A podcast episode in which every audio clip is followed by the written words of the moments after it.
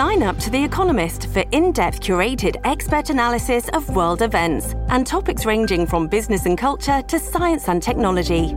You'll get the weekly digital edition, online only articles, curated newsletters on politics, the markets, science, culture, and China, and full access to The Economist Podcast Plus. The Economist is independent journalism for independent thinking. Go to economist.com and get your first month free. Conociendo nuestra América, un repaso por la historia, cultura y gastronomía que mantiene unida a Latinoamérica y España. Redescubrámonos junto a Antonio Moreno por Americano. Comenzamos.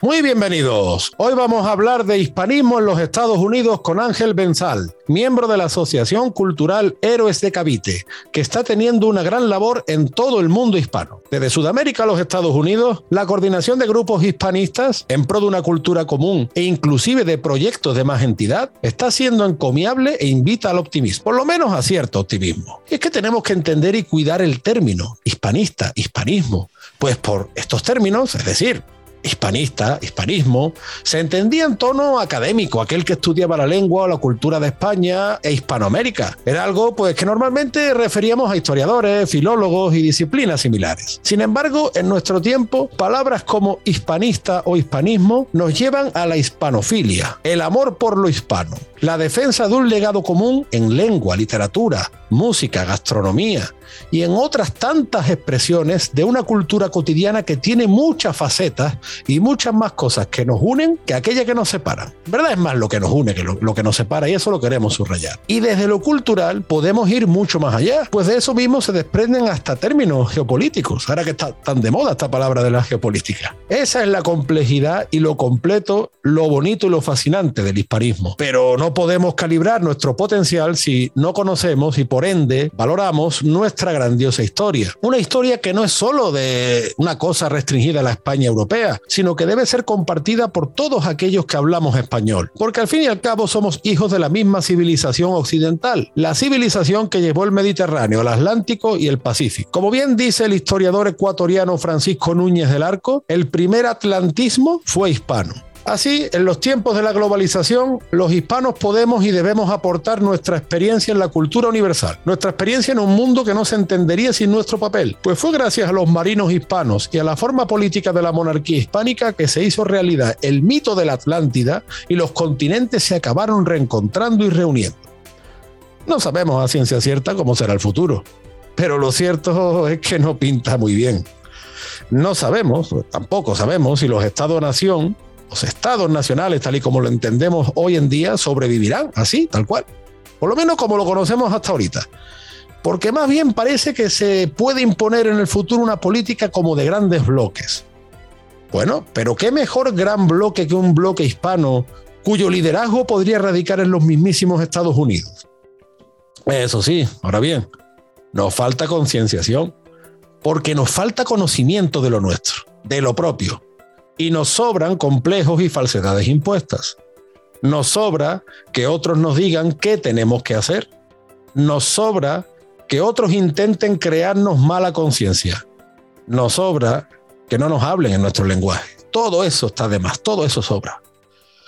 Por ello, en el siglo XXI se erige el hispanismo como una gran corriente transversal que desde la batalla cultural puede influir en otros muchos campos. ¿Y por qué no? Pues hasta el campo de la política. Y ello de ser entendido no solo de España hacia América, sino por supuesto de América hacia España. Hablamos de un modo de interacción compleja, de una cultura fascinante, de una conexión increíble. Y es que, como bien dice el abogado y ensayista peruano-americano Jeffrey Quijien, España, más que Europa, es Occidente. La hispanidad es Occidente. El hispanismo ha de ser vital para el Occidente de nuestro siglo un Occidente amenazado por el desarraigo, la división, la crispación, la continua crisis, el caos. El hispanismo ha de tomar las riendas y, como bien decimos en español, agarrar el toro por las astas. Ya no hay un país de cultura hispana donde no haya grupos hispanistas. Y Estados Unidos no es una excepción. Los hispanos de Estados Unidos tienen motivos para unirse y manifestar orgullosamente su comunidad. Los hispanos de Estados Unidos tienen derecho a tener voz y voto propios. Raro es el territorio de Estados Unidos que no tenga un claro pasado hispánico. Normalmente se alude a Florida, Texas, eh, California, Nuevo México, Arizona, pero lo cierto es que estados como Arkansas, Missouri, Utah y no digamos Luisiana también tienen un inequívoco pasado hispánico. Como hispánica fue la frontera que se extendió hasta la mismísima Alaska. Es por ello que tanto españoles como hispanoamericanos se congregan cada vez más y mejor en los Estados Unidos y confirman sus raíces comunes. Unas raíces que están desde hace siglos en el ADN del país de las barras y las estrellas, que tuvo defensores del pasado hispánico tan brillantes como el poeta Walt Whitman, el historiador Charles Loomis o el presidente Kennedy. Y hablando de presidentes, no fue Kennedy el único, pues mucho antes que él, el presidente William Taft había dicho que los que hemos tenido oportunidad de ponernos en contacto con la civilización de la raza española y de sus descendientes en América, hemos podido advertir que la raza anglosajona, a pesar de su engreimiento, tiene mucho que aprender del refinamiento intelectual, de la capacidad de raciocinio, del temperamento artístico, de la imaginación poética, de los grandes ideales y de la cortesía de las razas americano-españolas. Es preciso conocer la historia de las colonias españolas de América para darse cuenta de la enorme suma de energías empleadas por España, sin ayuda alguna, en la obra de la civilización. Las grandes obras públicas realizadas por ella ofrecen testimonio de su perseverancia y su espíritu emprendedor, en siglos en que nosotros, los del mundo anglosajón, estábamos empeñados en empresas más modestas. La historia de los primeros navegantes y de las primeras colonias españolas se agranda a medida que se la estudia mejor. Y aparte de William Taft y de Kennedy, también podemos mencionar al presidente Reagan, que también tuvo palabras muy elogiosas sobre el pasado y la cultura hispánica de los Estados Unidos. Así las cosas, vamos con nuestro invitado Ángel Benzal, hispanista de pro, cuya coordinación y contacto se extiende por todas las Américas. Ángel es administrativo, ex representante de asociaciones vecinales y presidente fundador de la Asociación Cultural Héroes de Cavite. Y además es natural de Cartagena, en Murcia, España, ciudad que asimismo renombra Cartagena de Indias y otras tantas Cartagenas repartidas por todo el continente americano. Muy buenas, Ángel. Muchas gracias por aceptar la invitación para Conociendo Nuestra América. muchas gracias a ti, Antonio, por, por la oportunidad. Ángel, estamos encantados de que estés en el programa y pues la primera pregunta yo creo que es prácticamente una, obligación. ¿Por qué el hispanismo? Bueno, pues es algo que siempre me ha atraído por, ser español, ¿no? Por gustarme la historia y por el carácter diferenciador y, positivo de la labor que ha desarrollado España a lo largo de su historia, a lo largo de su historia. O sea, es, lo has tenido claro entonces desde que eras un niño. siempre, bueno, a lo mejor desde un niño no, pero un poco más de más edad, sí. Bueno, adolescente, ¿no? sí, a partir de esa edad más o menos, pues siempre me interesó, siempre me interesó mi país, España, y a través de ahí pues descubrí eh, que, me quedaba corto, ¿no? Que, el hispanismo es una, obra mayor eh, en la que, la que España fue fundadora y hoy en día, pues bueno, hoy en día pues ya mm, ha derivado en que muchos otros países, como por ejemplo México, por población, por economía, eh, por proyección propia en Estados Unidos, pues bueno, pues que tienen que también ir a, la par que nosotros y aquellos eh, países ¿no? que quieran también eh, sumarse, ¿no? Pero bueno, eso ya a lo mejor es más una cuestión política, yo vengo a hablar más desde el punto de vista asociativo. Claro, sí, sí, no. De hecho, como recalcamos, tu especialidad es el asociacionismo. Y yo por eso te quería preguntar, Ángel, bueno, lo, que decíamos, ¿no? Hace poco, que hasta hace unos años, pues cuando uno decía hispanista o hispanismo, pues normalmente era algún filólogo, algún historiador, alguien que iba a investigar un archivo, ¿no? Eh, por ejemplo, Stanley Payne, un brillante historiador estadounidense, y esa era la figura de lo que entendíamos por el hispanista, pero con el tiempo yo creo que eh, eso está cambiando y, cómo se podría definir más concretamente. Bueno, eh, son, podrían ser aquellas personas, aquellas actividades. A ver, mm, bueno, a ver, sería más bien mm, bueno, aquellas personas que nos gusta una historia común, que compartimos una historia común, sobre todo aquella de, que va de, 1492 a 1890, que estamos orgullosos de ella y que, eh, y que estamos en contra de una leyenda negra. Que estamos en contra de una leyenda negra y que estamos a, a favor de una integración respetando mm, cada, las fronteras de cada país, por supuesto, pero a favor de una integración cultural y económica entre todos los países que hablamos español. ¿no? Y a mí yo muchas veces pregunto por redes sociales a, a la gente, pues, bueno, si es hispanista, pues, para luego derivarlos a los grupos de, de WhatsApp de cada, de cada país. Y siempre, claro, cuando me pregunta alguien, bueno, ¿qué es ser hispanista? No? Eh, y siempre le digo eso, o sea, estar en contra de la leyenda negra, y estar a favor de una integración cultural y económica de aquellos países que hablamos español. Y en el caso de Estados Unidos, eh, pues también incidir en, el que, en el que potenciar o estar de acuerdo en potenciar, digamos, el idioma español en, en la propia Estados Unidos. Claro, y eso es importante, sobre todo en el tema de las asociaciones, porque el idioma español no es un recién llegado a los Estados Unidos, está presente desde el siglo XVI. Entonces, eh, de hecho, Estados Unidos, que cada vez tiene una mayor demanda de profesores de español, eh, hay muchísimos historiadores eh, norteamericanos que también se interesan por el pasado hispano del país, porque que no se reduce a un par de estados, sino que se reduce prácticamente a la mayoría de los Estados Unidos, ¿verdad? Entonces, yo por eso muchas veces me planteo si los mismos Estados Unidos también son parte de, esa disparidad cultural, ¿no? A ver, em, a ver, si son o no, a, ver, yo no diferenciaría de Hispanoamérica, ¿vale? Diferenciaría, hablaría por un lado de Estados Unidos y por otro lado hablaría de Hispanoamérica, pero efectivamente eh, sí, un, un, eso común tienen, al fin y al cabo, hay muchos eh, apellidos hispanos en muchos topónimos, en ciudades, en, zonas naturales. Eh, hay, hay una, una, herencia que, que bueno, que, en parte en cierto momento se perdió, pero gracias al empuje demográfico y económico que cada vez tienen más los hispanos que van llegando a, a Estados Unidos, pues se va recuperando poco a poco, ¿no? Y, y, bueno, eso, eh, al fin y al cabo, el, idioma es lo que, lo que une a todos esos eh, colombianos, venezolanos, españoles, mexicanos que han ido a Estados Unidos buscando un futuro mejor y lo que les une es, lo primero es el idioma y lo que tenemos que intentar es que conozcan la historia para que tengan más cosas en común. Correcto, sin duda una tarea apasionante. Nos vamos a ir a nuestro primer, eh, primera pausa publicitaria. Hasta aquí el primer segmento. Muchas gracias, queridos oyentes. Pronto volvemos con Ángel Benzal y el hispanismo en los Estados Unidos de América. En breve regresamos en Conociendo Nuestra América junto a Antonio Moreno por Americano. Acercándote a la verdad. Somos Americano. En Actualidad Noticiosa con Lucía Navarro Vamos contigo, Eliseo, para que nos comentes un poco sobre si podría existir, en tu opinión, algún tipo de correlación con toda esta situación que se ha vivido con Estados Unidos últimamente con el hemisferio.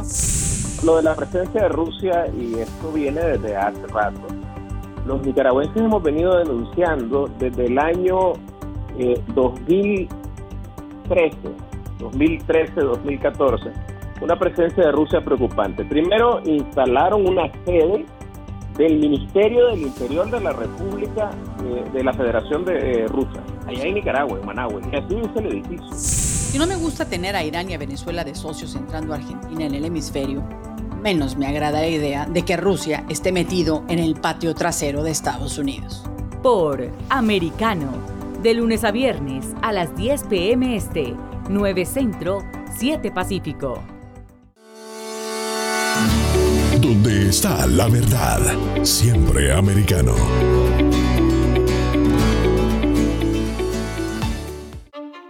En Entre líneas, con Freddy Silva. Estamos con Robert Arce, un detective retirado del Departamento de Policía de Phoenix. Yo hablé con muchos uh, migrantes en el albergue de Tijuana. Y mira, eh, cada uno. Nadie me dijo que estaban abajo de amenazas en su país. Todos me decían yo quiero un mejor trabajo, como todo el mundo. Por Americano, de lunes a viernes a las 7 p.m. Este, 6 Centro, 4 Pacífico. Donde están los hechos, somos Americano Diego López y Dianelis Guerra comentan y analizan el acontecer deportivo, torneos, campeonatos y la actuación de tus atletas favoritos en Deportes Americano. Sábado, 10 pm este, 9 centro, 7 pacífico por Americano. Donde pasan los hechos, siempre americano. Estamos de vuelta en Conociendo Nuestra América junto a Antonio Moreno por Americano. Y regresamos de la publicidad con Ángel Benzal, el hispanismo en los Estados Unidos en Americano, el hogar mediático hispano por excelencia, nuestra radio, nuestro hogar. Hablando Ángel, pues del hispanismo en los Estados Unidos, eh, podemos observar que la asociación de la cual eres presidente fundador, esto es la Asociación Cultural Héroes de Cavite, tiene mucho de divulgación histórica. Ustedes hacen muchas actividades de, para conocer esa historia, como, como tú bien remarcabas, ¿no? ¿Hay algún tema que quizá pueda interesar especialmente al público hispano de los Estados Unidos? ¿Algún tema de divulgación histórica? Bueno, en, términos generales, eh, comentar que el canal de conferencias de Héroes de Cavite, pues tienen algunas conferencias enfocadas a, los Estados Unidos, ¿no? a la historia común. Eh, y recientemente hemos puesto en marcha un canal en, inglés porque hay una parte de la población de Estados Unidos que eh, se considera hispanista, pero no habla español, que ya eh, son de a lo mejor de tercera, cuarta o, de mucho más atrás, ¿no? A lo mejor son descendientes de, de 1598, ¿no? de, los, de, Oñate y de, los colonos que fueron a, Estados Unidos. ¿no? Eh, bueno, en, aquel, en aquel momento, pues eh, la Nueva España, ¿no? el norte de la Nueva España. Entonces, eh, bueno, pues ese tema podría interesar. Luego nosotros, por ejemplo, en Hispanidad Cartagena, el año pasado contamos con Alfonso Borrego, presidente del Camino Real de Tierra Adentro, de, descendiente de, Jerónimo y por lo tanto mestizo apache, ¿no? Marta Vera, que España en, El Paso, eh, Ricardo Danel, eh, también profesor también universitario en Texas. Y, bueno, pues eh, era también una oportunidad para que no solamente desde Estados Unidos nos conozcan a nosotros, sino que también desde, desde, España conocer de primera mano a, estos grandes oradores, ¿no? Este, que, nos contaron, pues bueno, pues eh, cosas que desconocíamos. Fíjate si lo desconocíamos que, Alfonso Borrego se hizo famoso en Hispanidad Cartagena. En nuestro canal llegó a ver su vídeo, eh, van a ver 17.000 personas, en otro 170.000. Está en muchos más canales, en, Twitter que creo que ha llegado más de un millón de personas que lo han llegado a ver. En el ABC le hicieron 3-4 entrevistas eh, y en otros medios más, ¿no? Gracias a Hispanidad Cartagena, pues, pues, digamos que él, eh, hemos conocido ¿no? una parte de, nuestra historia común, en este caso en la zona de, de, Estados Unidos, ¿no? la zona de sobre todo de Nuevo México, Texas, que nos contó, que nos contó él. ¿no? Y de hecho firmamos un acuerdo de colaboración en aquel momento entre Héroes de Cavite y, Camino Real de Tierra Adentro, que preside Alfonso Borrego. ¿no? Em, así, más actividades. Bueno, pues estamos, como bien sabes, estamos coordinando. Em, somos una parte ¿no? de, de, Amigos de la Herencia Hispana eh, en Estados Unidos, que nos estamos sumando diferentes asociaciones, la Asociación eh, de Oregón, también de, Florida, de Alfonso Borrego también, Marta Vera, por el consulado y y bueno, también desde el, grupo de el grupo descendientes de, de Oñate, México Hispano, sí. la Universidad de Guadalajara, México. Eh, cada vez se suman más asociaciones, entidades con el objeto de eh, rescatar esa historia eh, en parte perdida, perdida en el sentido de que hay gente que no la sabe, ¿no? Claro, sí, sí, sí, es lo que decíamos al principio. Viva está muy viva, hay cada vez más, más libros, está tu canal, gracias a tu canal, y, a muchas más iniciativas que, que hacen estar eh, viva. Lo que pasa es que lo que tenemos que hacer es que el público estadounidense y el público español y el público hispano en general la conozcan. Claro, o sea, ese, es el gran objetivo porque finalmente nuestro idioma es una herramienta universal que llega a todos los rincones del mundo y, y qué bueno que hayáis tenido esa iniciativa también de poner un canal en inglés porque hay hispanos pues que quieren recuperar a lo mejor el idioma de la familia, pero todavía están ahí a medio camino y por lo menos pues se están nutriendo de esa, de esa historia común. Yo creo que eso ha sido un acierto por, por la parte de ustedes y además eh, me impresiona pues esa cantidad de gente de profesores universitarios, eh, de gente de mucho nivel. También ustedes han entrevistado a Jorge García Ruiz, que lo entrevistamos también en esta casa, historiador español afincado en San Antonio de Texas, ¿no? Y bueno, también he visto que eh, ustedes están mucho están poniendo muchos vídeos sobre los dragones de cuera, sobre la presencia hispánica en el lejano oeste, sobre el origen español o hispánico del sector agropecuario estadounidense, del mundo del cowboy, el mundo del country, que es de origen hispano, y le están dando mucha, mucha difusión. Yo creo que eso es muy interesante, muy importante. Y, en fin, mientras más gente se llegue, pues mejor, porque es una historia, como tú dices, en teoría perdida, pero, pero no, en el fondo está viva y, yo creo que, que, hay más público del que se piensa muchas veces. Pues sí, como bien dices, a ver, Jorge, Jorge pues, eh, bueno, tiene una conferencia con nosotros sobre, sobre mm, las misiones, contigo aquí también una muy buena, sobre el origen de Texas. Eh, y bueno, bueno es, con él pues hay muchísimos compañeros, ¿no? Por ejemplo, Paco Moreno, que es directivo de Héroes de Cavite, el vídeo más visto en el canal de Red Cavite, que tiene más de 50.000 visitas, es el de precisamente los orígenes hispanos de, eh, de, Estados Unidos, ¿no? Y la da, nuestro, nuestro compañero directivo eh, Paco Moreno. Entonces, bueno, eso, es una, eso demuestra que, que, hay un interés ¿no? por conocer esa historia compartida.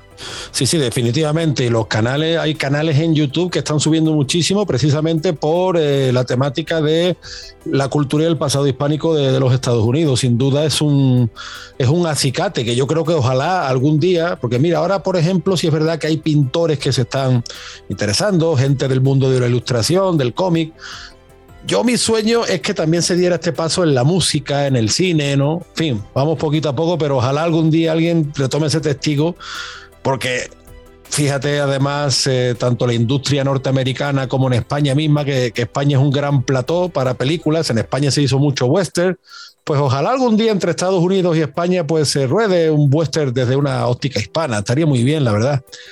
Yo he llegado... Ya hay, movimiento, sí. ya hay movimiento en ese sentido.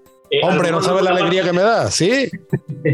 sí, pasa que no podemos hacerlo público porque tampoco tengo la autorización, pero ya hay una persona que ha hecho un guion enfocado en una determinada época de los Estados Unidos, ¿vale? En la que la contribución española es más que decisiva. Pero bueno, mm, en su momento pues se hará público si esta persona tiene los apoyos eh, necesarios, que para esto también se necesita, eh, sería una serie, más que una película, sería una serie, eh, y bueno, pues estos son grandes oportunidades de a ver si en algún momento nuestro gobierno decide apoyar y apostar por ellas. Eso es tener mucha fe, pero bueno. no, pero mira Ángel, fíjate que por ejemplo, igual que el western fue una moda, ¿no? Que llegó pues desde Estados Unidos hasta España, Igual que después los directores italianos pusieron, digamos, el famoso spaghetti western, ¿no? El bueno, el feo y el malo que se rodó en España, esas grandes películas de Clint Eastwood, de Eli Wallach. Oye, ¿por qué no un hispano western? Pues elementos no nos faltan, ¿verdad? Inspiraciones no nos faltan. Por, supuesto, por supuesto. Y además te da otra, otra buena noticia. Otra, eh, hombre. ya se están llevando iniciativas, eh, ha mencionado el Spaghetti Western eh, en Almería, ¿no? Eh, lo que se llamaba antes Mini Hollywood y tal. se le ha dado una vuelta, ¿eh? Hay una, están llevándolo personas, Olaya, y bueno, está haciendo una gran labor. Y hay un festival en el que se pone ese enfoque en, ese lugar, ahí en Almería, en el que se pone el enfoque eh, eh, hispano ¿no? en, el, en el origen del, bueno, de, lo que es el, oeste, ¿no? el oeste americano tal como lo conocemos en las películas. Pero bueno, aquí eh, digamos que se está empezando a difundir, se le está dando una vuelta de tuerca. Ya no es el, como lo conocíamos antes, Mini Hollywood, ahora ya, ya tiene un enfoque más, más hispano. Y bueno, nosotros estamos también colaborando con ellos, le hemos facilitado contactos eh, para que puedan también llevar ponencias e incluso, pues bueno, pues también pues, pues seguramente tendrán también su, dragones de Cuera para, para noviembre, que es cuando organizan su, festival. Creo que sí, dragones de Cuera, esa, esa tropa de élite norteamericana que aseguró las fronteras hispanas de Norteamérica, sin duda a mí me parece fascinante, además que tiene muchísima inspiración artística, la está teniendo en la pintura y la ilustración, era cuestión de tiempo que, que saltar al cine, la verdad que, pues, pues mira, son datos que me provocan mucha mucha alegría y además creo que, que, se, que, se, hace justicia. Yo tengo algunos amigos del mundo de la música rockabilly y siempre estoy también detrás de ellos para que se inspiren. En fin, yo creo que las cosas de Palacio van despacio, como dice el refrán, ¿no? Pero bueno, vamos, vamos en, buen, en buena onda, en buen camino. Pero van, pero van, que es lo importante. Ah, exactamente, exactamente. Estos cauces culturales y asociativos de los que estamos hablando, Ángel, eh, ¿tú crees que van a seguir aumentando de tal manera que los hispanos de Estados Unidos puedan trabajar por su unidad e incluso contagiar a, sus vecinos de Hispanoamérica? ¿O sería lo mejor soñar demasiado? ¿Cómo lo ves tú? A ver, yo, yo a lo mejor no sé si invertiría el orden, no sé quién empujaría a quién, ¿vale? Eh, si Estados, la unidad hispana de Estados Unidos empujaría a Hispanoamérica o de Hispanoamérica se empujaría a, a a Estados Unidos. Eh, yo creo que como en el pasado, el centro del hispanismo, en aquel momento el centro de la primera globalización, que está de moda el documental, ¿no? la película, una magnífica eh, película más taquillera de España en este año, aunque no se le haya reconocido en los premios Goya, pero el público sí ha sabido reconocérselo, haciendo la, más taquillera. Pues, eh, pues al final lo que se pretende es, eh, es eso, es, es sumar, es sumar y yo creo que el país donde se tiene que empezar en América a mover es México. México porque era mm, el centro de la, de la, antigua globalización, del galeón eh, de Manila llegaba a México, luego de ahí salía la carrera de India. Al fin y al cabo, el centro neurálgico era México. Yo creo que el eje vertebrador también puede serlo, ¿no? En el sentido que también mucho mexicano que está dentro de los Estados Unidos. Y, bueno, eh, yo creo que más bien viene por ahí. Desde México empujarán al resto de Hispanoamérica y a Estados Unidos a, también asociarse. Allí en México tenemos una asociación que hemos ayudado a formar, eh, que se llama México Hispano, que tiene bastante empuje. Hay bastantes historiadores eh, mexicanos, ¿vale? Hay bastantes y más que en cualquier otro país de, Hispanoamérica eh, o Estados Unidos. Y te voy a decir una cosa, me es más fácil localizar a lo mejor hispanistas en, en México ¿vale? que en España. sí, sí, no. Sí, es interesante. Vamos a hablar de ello, si te parece, Ángel. Después de la publicidad, vamos a una nueva pausa publicitaria y seguimos con el asociacionismo hispano en los Estados Unidos con Ángel Benzal, conociendo nuestra América. En breve regresamos en Conociendo Nuestra América junto a Antonio Moreno por Americano. Un repaso por la historia, cultura y gastronomía que mantiene unida a Latinoamérica y España junto a Antonio Moreno cada sábado Conociendo Nuestra América 8 pm este 7 centro 5 pacífico por Americano. Acercándote a la verdad. Somos americano. En Entre Nosotras con Yali Núñez y sus invitadas. Este tipo de, legislaciones bipartidistas, me da gusto verlas, me da gusto ver que podemos llegar a un consenso, que podemos llegar a un arreglo entre republicanos y demócratas por el bien de la población. Para hablar un poco de este tema de legislación bipartidista en cuanto a armas, tengo a Eric Rojo, coronel, coronel retirado. Hace falta más lo que llaman la, bandera roja, más alertas, porque siempre vemos, ah, es que sí, había dicho y habíamos visto, y bueno, pero nadie hizo nada al respecto. Este, es un sistema imperfecto, siempre va a ser imperfecto. Por Americano, de lunes a viernes, a las 6 p.m. este. 5 Centro, 3 Pacífico.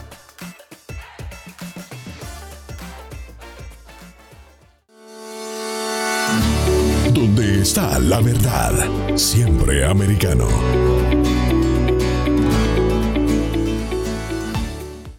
En Iberoamérica hoy, con Eugenio de Medina.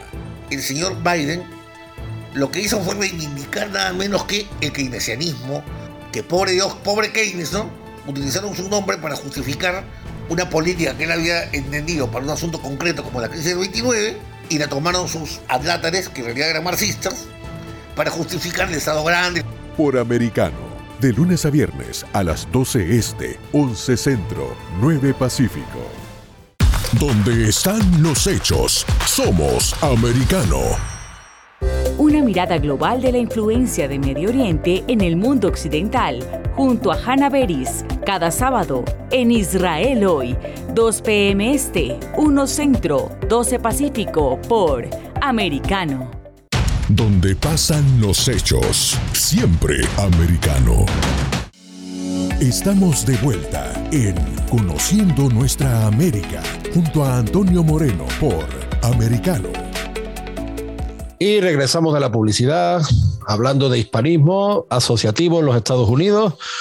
Eh, nos comentaba Ángel Benzal, presidente fundador de la Asociación Cultural Héroes de Cavite, una asociación hispanista que está extendiendo su influencia por prácticamente por toda la hispanofera, de esa importancia, Ángel, que tienen los historiadores mexicanos y de cómo puede influir también en el ambiente hispanista de, los Estados Unidos, ¿no? Eh, sí, efectivamente. O sea, yo creo que por población hay mucha inmigración de, todos los países, ¿no? hispanos en, Estados Unidos, pero el que aporta mayor número de personas es en México, ¿no? Entonces, eh, bueno, aparte México tiene mm, es el país eh, donde más, eh, más se habla el español y donde bueno, y en América es el que tiene mayor proyección económica y incluso tiene hasta multinacionales, ¿no? Que en América no hay tantas, pero bueno, México sí, sí las tiene, ¿no? Entonces, bueno, eh, por, proyección em, geográfica, al estar entre Estados Unidos y, el resto de Hispanoamérica, por proyección em, poblacional y por población económica, yo creo que tienen es el, país donde nos jugamos un poco la, hispanidad, ¿no? Eh, yo considero que... Pero bueno, en Estados Unidos eh, también hay una importancia enorme, al fin y al cabo es la primera potencia del mundo y cuanto mejor le vayan a los Estados Unidos, pues también mejor le irán eh, económicamente a, la población hispana que reside en ellos y tendrán mayores cotas de poder, e irán más eh, hispanos allí y podremos intentar, eh, bueno, pues también, sobre todo en los, aquellos estados en que antiguamente se hablaba español, que se vuelva, bueno, ya se habla, ya se habla, pero que todavía se hable más, incluso se le dé una, una oficialidad o un reconocimiento, no solamente sea eh, el inglés, sino que también se valore el idioma español. Claro, ¿no? Eh, además, eh, quizá uno de los problemas que ha tenido la comunidad hispana era que a lo mejor parte de las generaciones que ya nacían en los Estados Unidos, pues habían perdido el idioma, mientras que otros que llevaban, pues, como en Nuevo México, en Luisiana, que llevaban siglos, descendientes de, de, los hispanos antiguos, pues lo habían mantenido, pero claro, en comunidades muy, muy reducidas. Es, muy interesante ese punto. Tú, Ángel, hablando de todo esto, ¿no? Del asociacionismo, tú vienes del mundo de la administración, ¿verdad? Bueno, yo soy administrativo, trabajo en la administración, sí, en la administración pública, soy administrativo y, y bueno, y en el tema asociativo, pues eh, vengo, efectivamente, vengo del mundo asociativo, estuve 12 años en una asociación de vecinos aquí en mi zona, estuve en una federación de asociaciones de vecinos, he estado también en grupos eh, ecologistas, también de la zona, en asociaciones juveniles, he organizado también eventos deportivos. Al fin y al cabo, eh, te mueves, al final esa experiencia que tienes ¿no? es la que trasladas a este ámbito. De hecho, cuando estaba en la asociación de vecinos, pues digamos, digo, bueno, pues, eh, o sea, los últimos cinco años que estuve en la asociación de vecinos, siempre cuando tenía un rato, pues le daba una vuelta, sobre todo en verano, que tenía algo más de tiempo, le daba una vuelta cuando o cómo sería la asociación que, que quería fundar y que tuviera un, un carácter eh, hispanista, ¿no? que tuviera más aspectos, ¿no? tenemos también la unidad de España, el medio ambiente, eh, iniciativas positivas para España y la hispanidad, pero, eh, pero bueno, en nuestros estatutos aparece que somos una asociación hispanista y esto se, constituyó antes de la pandemia, porque el boom la explosión que hemos tenido de, hispanismo, sobre todo ha sido cuando la gente ha tenido tiempo para leer, por eso también es bueno informarse, ¿no? Eh, cuando la gente ha tenido tiempo para, para escuchar, para leer, Y entonces yo creo que ahí ha habido un boom y, bueno, pues nosotros ya, ya teníamos los deberes hechos, ya teníamos la asociación legalmente inscrita, la presentamos dos semanas antes del estado de alarma en España y bueno, eh, y aquí estamos, ¿no? Eh, dando la batalla cultural, como te has comentado al principio de tu magnífica. Sí, sí, te, preguntaba lo, de, lo del sector de la administración, tú que estás acostumbrado pues, a llevar eh, asociación, a llevar números, ¿no? ¿Cómo crees tú que, y has, dado un adelanto ya, ¿no? Pero bueno, ¿cómo crees tú que puede y debe organizarse el hispanismo en los Estados Unidos de cara a que los hispanos lleguen a esta corriente? Además, como una forma natural. ¿Cómo crees que puede ser esa organización o esas organizaciones en plural? Sí, yo creo que, podrían ser más bien organizaciones. Estados Unidos es un país inmenso, con muchísima población, y a lo mejor una única asociación no lo veo viable, ¿no? porque al fin y al cabo son muchos frentes y a lo mejor en cada estado también tiene su normativa. Yo veo más bien una, mm, un grupo, digamos, de, que, ven surgiendo por, por, estados o por ciudades, eh, grupos, ¿no? Y luego eh, esos grupos, digamos, que nos eh, organicemos, ¿no? En especie de, nosotros tenemos ya, estamos funcionando con la, con la coordinadora y cada uno haga su labor, ¿no? En, el territorio que conoce, ¿no? En la ciudad, en el estado que conoce. Y, y, y sea una forma de llegar a la administración. ¿no? Eh, una asociación pues tienes unas facilidades para contactar con medios de comunicación, que es muy importante, eh, de llegar a la administración, que tienes un, eh, legalizado y, puedes tratar con la administración de tú a tú. ¿no? porque muchas, porque por ejemplo los compañeros del paso, Marta Vera entre ellos, pues bueno, pues consiguieron que que el Día del Español en el Mundo, que es una, iniciativa que estuvimos promoviendo desde el de, de, de Cavite para toda eh, para, todo, para todo el mundo hispano, que fue un éxito, la primera vez que se organiza un evento físico en tantos países, digamos, a la vez, ciudades, eh, no, no, virtual, sino físico, ¿vale? Virtual ya sí, venimos haciéndolo y otras asociaciones también, pero el, el, hacer algo físico implica una logística mayor, ¿no? Y bueno, por ejemplo, en Estados Unidos hay algunas asociaciones que se sumaron y, los compañeros de, de del Paso, pues ellos promovieron el que el día 23 de abril sea un día oficial del idioma español en la ciudad del Paso. O sea, el, el, día, perdón. 23 de abril es el día del español en la ONU, ¿vale? Okay, es, el, día del libro. Es el día del libro, el día de Cervantes. Bueno, eh, nosotros lo que hemos Y también es un día que es una fecha la que tú has dicho, Día del Libro, el Día de Español en la ONU, tiene que ver con Cervantes, incluso también con el Inca Garcilaso, que también muere por esa fecha en el mismo mes de abril. O sea que al final vamos juntando, ¿no? Hitos hispanos. Correcto, correcto. Y, sobre todo sacarlo porque estaba ya escondido. Yo digo, si el solo, solo, conocía como el Día del Libro, el Día de Cervantes, pero se quedaba ahí, ¿no? Y a raíz de este año que lo hemos puesto en valor, pues eh, no solamente por las asociaciones que se han coordinado con nosotros, sino por, por muchas más asociaciones o colectivos que se han lanzado también a, a, recuperar esa palabra, ¿no? español. ¿no? A veces parece que se tiene un poco postergado, que se, que, se, que se aparta, pero no se quiere decir. Pero nosotros lo, lo hemos sacado y la verdad es que el reconocimiento ha sido mm, muy positivo y ya te digo que los compañeros en Estados Unidos han dado un paso muy importante al conseguir que la ciudad del Paso reconozca eso, porque ya que RAM ya es, es una forma de, legalizar el, idioma, aunque sea un pequeño paso, pero es un paso que no tiene vuelta atrás. ¿no? Es, yo para mí es inmenso en el sentido de las oportunidades que abre pues bueno, pues estas iniciativas que van surgiendo desde hispanistas, en este caso de Estados Unidos.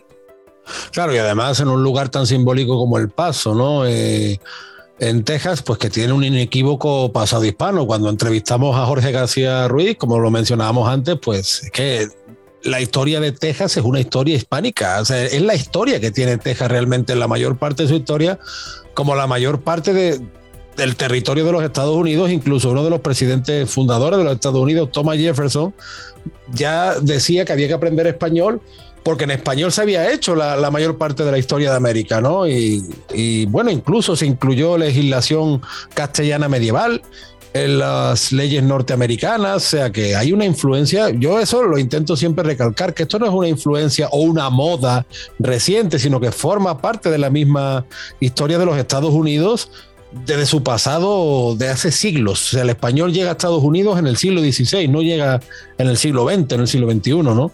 Por eso, Ángel, llegados a, esto, yo me gustaría preguntarte, ya que hacéis tanta divulgación histórica, ¿qué personaje de la historia hispánica de los Estados Unidos destacarías? ¿Alguno en especial? Bueno, vamos a ver. Eh, en el aspecto sentimental vamos a mencionar, o voy a mencionar a, a Gaspar de Portola. Héroe de Cavite tiene la, sede en la Forra, en Cartagena, en la calle Gaspar de Portola, precisamente. Entonces, bueno, decir que fue un explorador de, de, California, que fue el primero en llegar a la bahía de San Francisco en 1769. Y, pero bueno, hay muchos más, ¿no? Bernardo de Galvez, por ejemplo, que de 2014 es ciudadano honorario de, de los Estados Unidos, eh, también a Luis Zaga. Tú sabes eh, que aquí entrevistamos a Manuel Olmedo, que es uno de los mayores especialistas en la figura de Bernardo de Galvez y en la ayuda hispana a la independencia de los Estados Unidos, que también es buen amigo vuestro, ¿no? Sí, por supuesto. Don Manuel Olmedo Checa, un historiador que siempre recomendamos a nuestros oyentes. Sí, sí, tiene como una conferencia con nosotros y la verdad es que muy bien, ha tenido bastante éxito y la verdad es que eh, está haciendo una labor encomiable allí en Estados Unidos. Junto con Yo creo que, hablando de hechos históricos, Ángel, ese probablemente es, hombre, hay muchos destacables, ¿no? Yo destaco siempre la, misma independencia de los Estados Unidos. ¿Hay algún otro hecho histórico que tú destacarías? Las misiones. Es una forma de poblamiento, bien, eh, que, permitió integrar a las comunidades indígenas, eh, en las que se dotó de, conocimientos que le permitieron incorporarse en condiciones de igualdad a, la sociedad de la época. ¿no? Eh, de hecho, se comenta que, cuando ya llega la independencia de, Hispanoamérica o la, zona de, México se separa, el norte, pues digamos que, hay una serie de misiones y aquello un poco se termina por, por abandonar de cierta manera, ¿no? Y entonces, bueno, pues los indios pues, bueno, vuelven a lo que hacían antes de, estar en esas misiones, ¿no? Al no, al, digamos, al no dar, tener ese sustento que garantizaba las misiones y que fijaba la paz y, la población. Sí, no, bueno, las misiones sin duda, además de hecho hoy en día es un atractivo turístico porque es toda una infraestructura. Las misiones conllevaban también fortalezas, que entonces llamaban presidios, y también conllevaba el hecho de tener que trazar caminos, los caminos reales. Yo siempre digo que Roma trazó calzadas por todo el mundo antiguo, ¿no? Por todo el Mediterráneo y hasta, bueno, está incluso Gran Bretaña y los confines armenios. Y España, o los hispanos, mejor dicho, trazaron caminos reales que unieron toda la vasta extensión de Norteamérica que a día de hoy se siguen utilizando, todos esos caminos españoles, todos esos caminos reales. Así las cosas, Ángel. Vamos a una nueva pausa publicitaria. Queridos oyentes, muchísimas gracias por seguir conectados con Americano Media. Pronto volvemos con Ángel Benzal y el asociacionismo hispano en los Estados Unidos. En breve regresamos en Conociendo Nuestra América junto a Antonio Moreno por Americano. Donde se habla con la verdad. Somos americano. En Sabor Caribeño, con Diulca Pérez. En caso de que Gustavo Petro gane la presidencia de la República y traiga ese librito socialista eh, del que, que ha pregonado hace muchísimo tiempo, que incluso amenaza la inversión privada, ¿cuál sería el futuro de Colombia? Lo que nosotros vemos eh, el eventual eh, caso de que Petro llegue a la presidencia es un panorama muy oscuro, un panorama muy débil eh, y un panorama parecido al que tiene Venezuela y hacia el cual están rumbando Chile y en el cual Perú se está metiendo, eh, eh, como Cuba y como Nicaragua no es alentador, sobre todo porque cuando hacemos esa comparación con Venezuela y vemos los miles y miles de venezolanos que han tenido obligatoriamente que salir de Venezuela para sobrevivir, por Americano, de lunes a viernes a las 9 a.m. Este, 8 Centro, 6 Pacífico. Con la verdad, siempre americano. En TikTok con Pablo Quiroga, por americano. Vamos a estar hablando con Jaime Flores, quien es el director de comunicaciones en español del Partido Republicano y está junto a nosotros ahora. Una característica común que tienen los regímenes totalitarios, y nosotros hemos venido pues poniendo el dedo en la llaga desde hace tiempo, porque consideramos que este gobierno demócrata del presidente Biden mm, está tratando de halagar al ala más eh, extrema izquierda del Partido Demócrata con todo este tipo de cosas, y está pareciéndose cada vez más a estos regímenes totalitarios que tuvimos en Europa durante la era soviética, que tenemos todavía en algunos países latinoamericanos y que de ninguna manera queremos ver en los Estados Unidos. Me imagino que ellos no se deben quedar con los brazos cruzados en torno a pretender eh, regular las redes sociales porque justamente es donde la gente está escribiendo y está informándose. Por americano, de lunes a viernes a las 2 p.m. Este, 1 Centro, 11 Pacífico. Siempre en el saber, siempre en la verdad, siempre americano. Isabel Cuervo y su equipo indagan y rastrean los hechos para ofrecer una mirada profunda a las noticias, sus causas y consecuencias. Periodismo de investigación. Cada sábado, 7 p.m. Este, 6 Centro, 4 Pacífico, por Americano.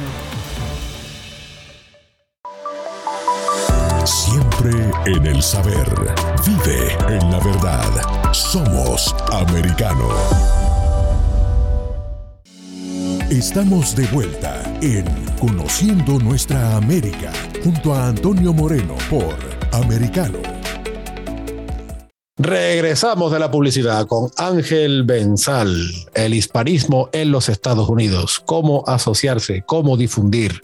Ángel, la verdad que nos está explicando temas muy variados, pero que al final llevan a, un fin común, que es la divulgación histórica, el amor por una cultura y el siempre trazarse horizontes, como aquella película western decía Horizontes de Grandeza, ¿no? Pues poco a poco se va creciendo para que la comunidad hispana de Estados Unidos conozca su pasado. Y eso pues además es un motivo de orgullo. Cuando uno conoce su, su pasado, uno se valora más a uno mismo y sale más seguro en la vida y más seguro hacia el futuro. Y nos han tocado unos tiempos difíciles, unos tiempos que es los que desde luego no nos aburrimos. Hablamos de hechos históricos, ¿verdad, Ángel? Hemos mencionado la independencia de Estados Unidos con ese papel innegable hispano. Hemos hablado de las misiones. Dentro de la cultura estadounidense de origen hispano, fíjate qué gran tema, aquí hemos hablado pues eh, aparte de eso, de, la música, ¿no? Hemos hablado en su día, pues, de los orígenes hispanos del rockabilly y de otros géneros musicales que parten de la ribera del Mississippi, de Luisiana, ¿no? Como puede ser el blues o como puede ser, bueno, también el country, que es muy tejano, muy nuevo hispano, o incluso también la música cajún, aunque sea de origen criollo francés, pero que tiene un entronque hispano, ¿no? De esta cultura de Estados Unidos, ¿Tú eh, de origen hispano, tú destacarías también algo en especial? Bueno, yo destacaría el, el idioma porque antes de que se hablara inglés, claro, eh, en los actuales Estados Unidos se habla español, ¿no? Y, perdona que insista, pero yo creo que el no, idioma, no, está bien, está bien. El, idioma es el, eje vertebrador, el eje vertebrador en el que puede surgir la música en español, o cine en español, o, bueno, eh, también la gastronomía, al fin y al cabo, la gastronomía también es un, los intercambios ¿no? que, que se originaron cuando eh, desde América a, Europa y Europa a, América. Pero bueno, yo lo principal, lo que me quedaría es, es el idioma y es, un, es una, un caballo de batalla ¿no? que por lo menos nosotros llevamos y para nosotros es eh, prioritario. A veces no hay que presionar mucho, hay que entender también que hay, que, que hay muchos hispanos que a lo mejor no lo hablan, porque no se lo han enseñado aunque se consideran hispanistas, pero que no lo hablan porque eh, no han tenido la oportunidad de que se lo enseñaran en casa, por pues una serie de motivos. Y, bueno, pues a lo mejor quieren recuperarlo, o aunque no tengan tiempo para recuperarlo, pero bueno, tampoco se les puede eh, discriminar, ¿no? Hay que, hay que sumar a todo el mundo. No, claro, que como bien decimos, finalmente lo que se busca es sumar, sumar entre los hispanos y, más en el canal que estamos hablando ahora en americano siempre buscamos eso, la, la suma y el refuerzo de, de esa comunidad hispana. Yo te quería, te quería decir, Ángel, que, bueno, antes que nada, pues agradecerte todo el tiempo que llevas con nosotros y que le explicaras a nuestros oyentes qué planes de futuro tiene la asociación de la que eres presidente fundador y que también tiene su influencia en los Estados Unidos. Pues bueno, pues a ver, gracias por la oportunidad. Mira, eh, vamos a seguir avanzando con, la coordinadora hispanista en Estados Unidos. Nuestro objetivo es hacer actividades de eh, relacionadas con la historia, con la cultura, con el idioma aquí en Estados Unidos y principalmente en el, durante el mes de la herencia hispana, ¿vale? del 15 de septiembre al 15 de octubre, ya en el medio el 12 de octubre. Eh, también promover el, canal que hemos creado también en el idioma inglés, ¿no? Para, para acercar la historia y generar una curiosidad también entre eh, aquellas personas que a lo mejor no conocen bien este, no, conocen, no conocen ese pasado hispano en, Estados Unidos y que de alguna manera también pues, eh, surja el interés por aprender eh, español. ¿no? Em, también vamos a continuar con el evento Hispanidad Cartagena, que si todo sale bien se hará en Cartagena y nada más terminamos en Cartagena se podrá realizar, lo continuaremos en otra, en otra ciudad de América. Va a ser una continuidad, que será una, una primicia. Ah, hombre, hoy, hoy has dado bastantes primicias, te lo agradezco. Bueno, y bueno, vamos a continuar también con las conferencias, eh, vamos a enfocarnos también ahora en el canal en español, el siempre, el de Cavite, pues también con alguna hora que se acerca el 4 de julio, alguna enfocada también a, la historia de Estados Unidos, esa historia común. Y bueno, eh, en general vamos a, bueno, a continuar también con lo, del Día del Español en el Mundo el año que viene. Y, y bueno, pues eh, nosotros estamos abiertos a, a escuchar propuestas, eh, que nos quieran hacer.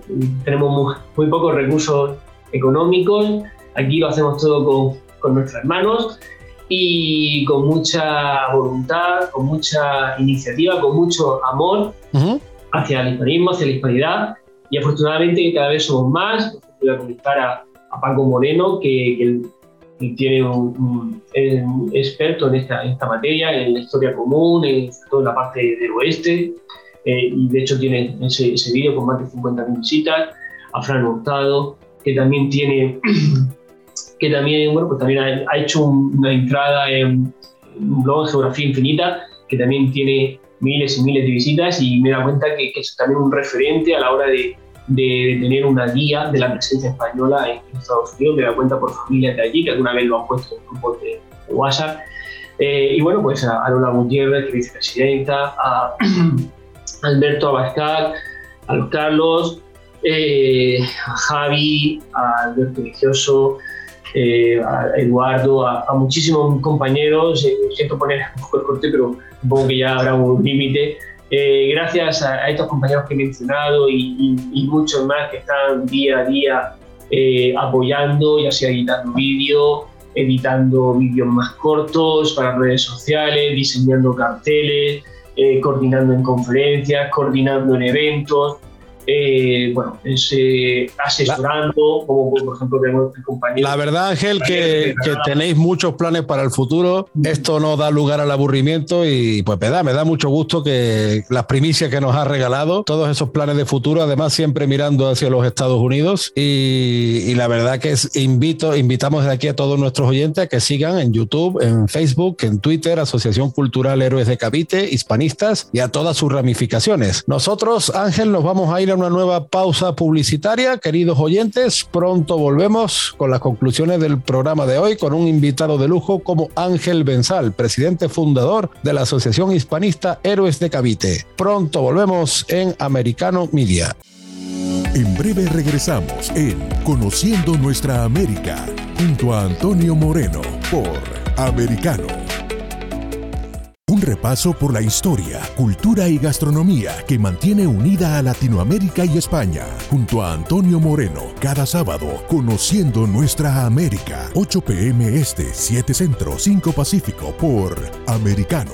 Siempre en la verdad. Somos americano. En De Mañana con Americano con Jolly Cuello y Gaby Peroso. Vamos a saludar al congresista Mario Díaz Valar, él es miembro de la Cámara de Representantes de la Florida. Hay mucho que se puede hacer eh, y, es revertir la política fracasada del, presidente Biden, eh, que es lo que ha causado la inflación y particularmente lo que ha causado eh, la alza tan dramática del precio de la gasolina. Ha destruido la producción doméstica de, de, petróleo aquí en los Estados Unidos, eh, algo que lo hizo él el primer día de, tomar posesión de la presidencia de los Estados Unidos, eso lo pudiese eh, cambiar inmediatamente, pero rehúsa hacerlo. Y yo no sé si es porque quiere, a pesar de lo que dice, quiere que los precios de gasolina sean tan elevados, eh, algo que él dijo en la campaña que iba a hacer. Por Americano, de lunes a viernes a las 7 a.m. Este, 6 Centro, 4 Pacífico. Vive en la verdad. Somos americano. Es hora de la verdad con Fernando Londoño. Queridos amigos, tenemos el gusto y el honor de compartir Americano la hora de la verdad con una mujer extraordinaria, Ingrid Betancourt. Es que nuestros gobiernos, nuestros países, aún con la fuerza eh, y el poderío económico del gobierno de los Estados Unidos, que siempre ha estado ahí eh, dando la lucha con nosotros. Y lo que sí hemos tratado de hacer es de unirnos para combatirlo, pero la verdad es que no hemos podido combatirlo. Esto es como una hidra de siete cabezas. Uno, tú sabes que hemos cuántos narcotraficantes hemos extraditado de Estados Unidos y cuando uno coge al uno o da debajo al otro, eh, por uno llegan otros 10 haciendo cola detrás para coger el negocio, rentabilizarlo. Por Americano, de lunes a viernes a la 1 p.m. Este, 12 Centro, 10 Pacífico. Acercándote a la verdad. Somos Americano. Busque su copa, siéntese cómodo y discuta los eventos más destacados de la semana en el único programa que analiza en tono relajado los temas más serios del momento. El Antídoto Rojo Extra, cada sábado, 9 pm este, 8 Centro, 6 Pacífico por Americano. Donde está la verdad, siempre americano.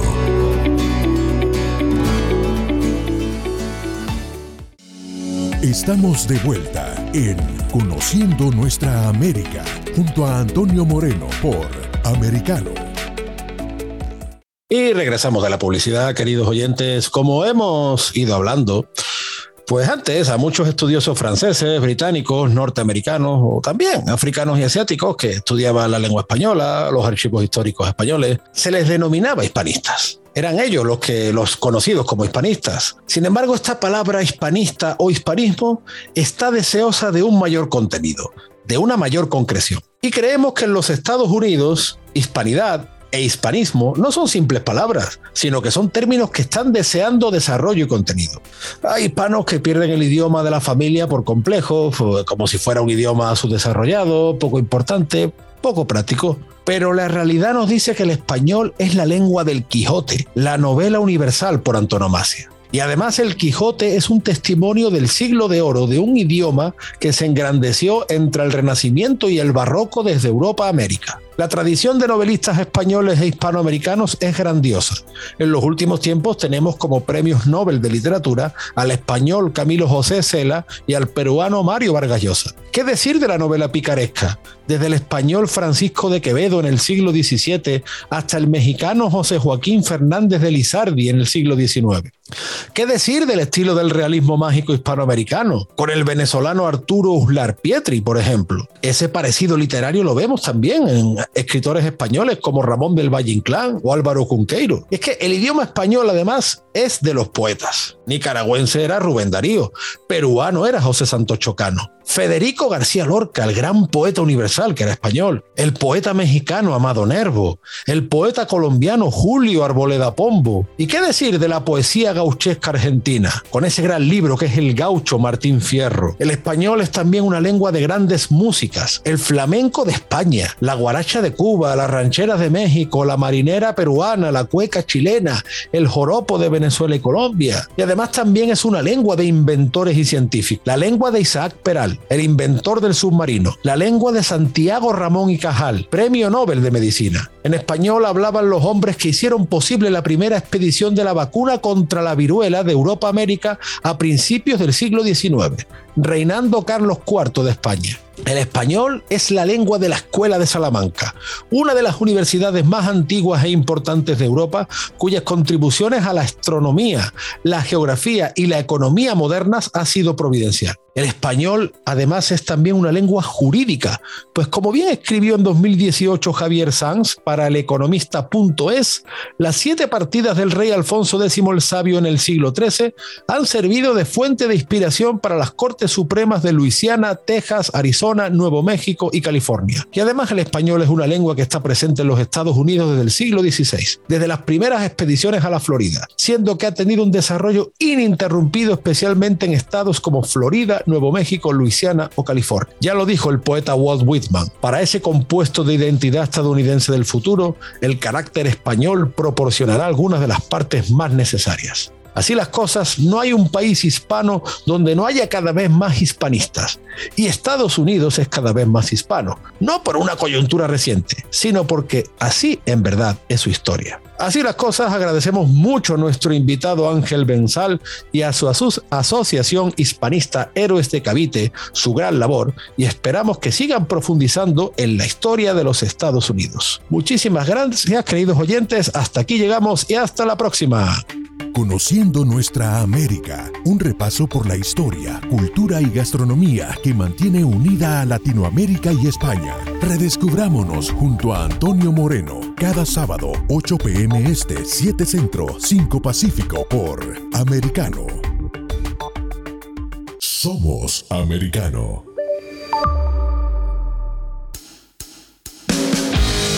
Donde vive la verdad. Somos americano. This podcast is a part of the C Suite Radio Network. For more top business podcasts, visit c-suiteradio.com.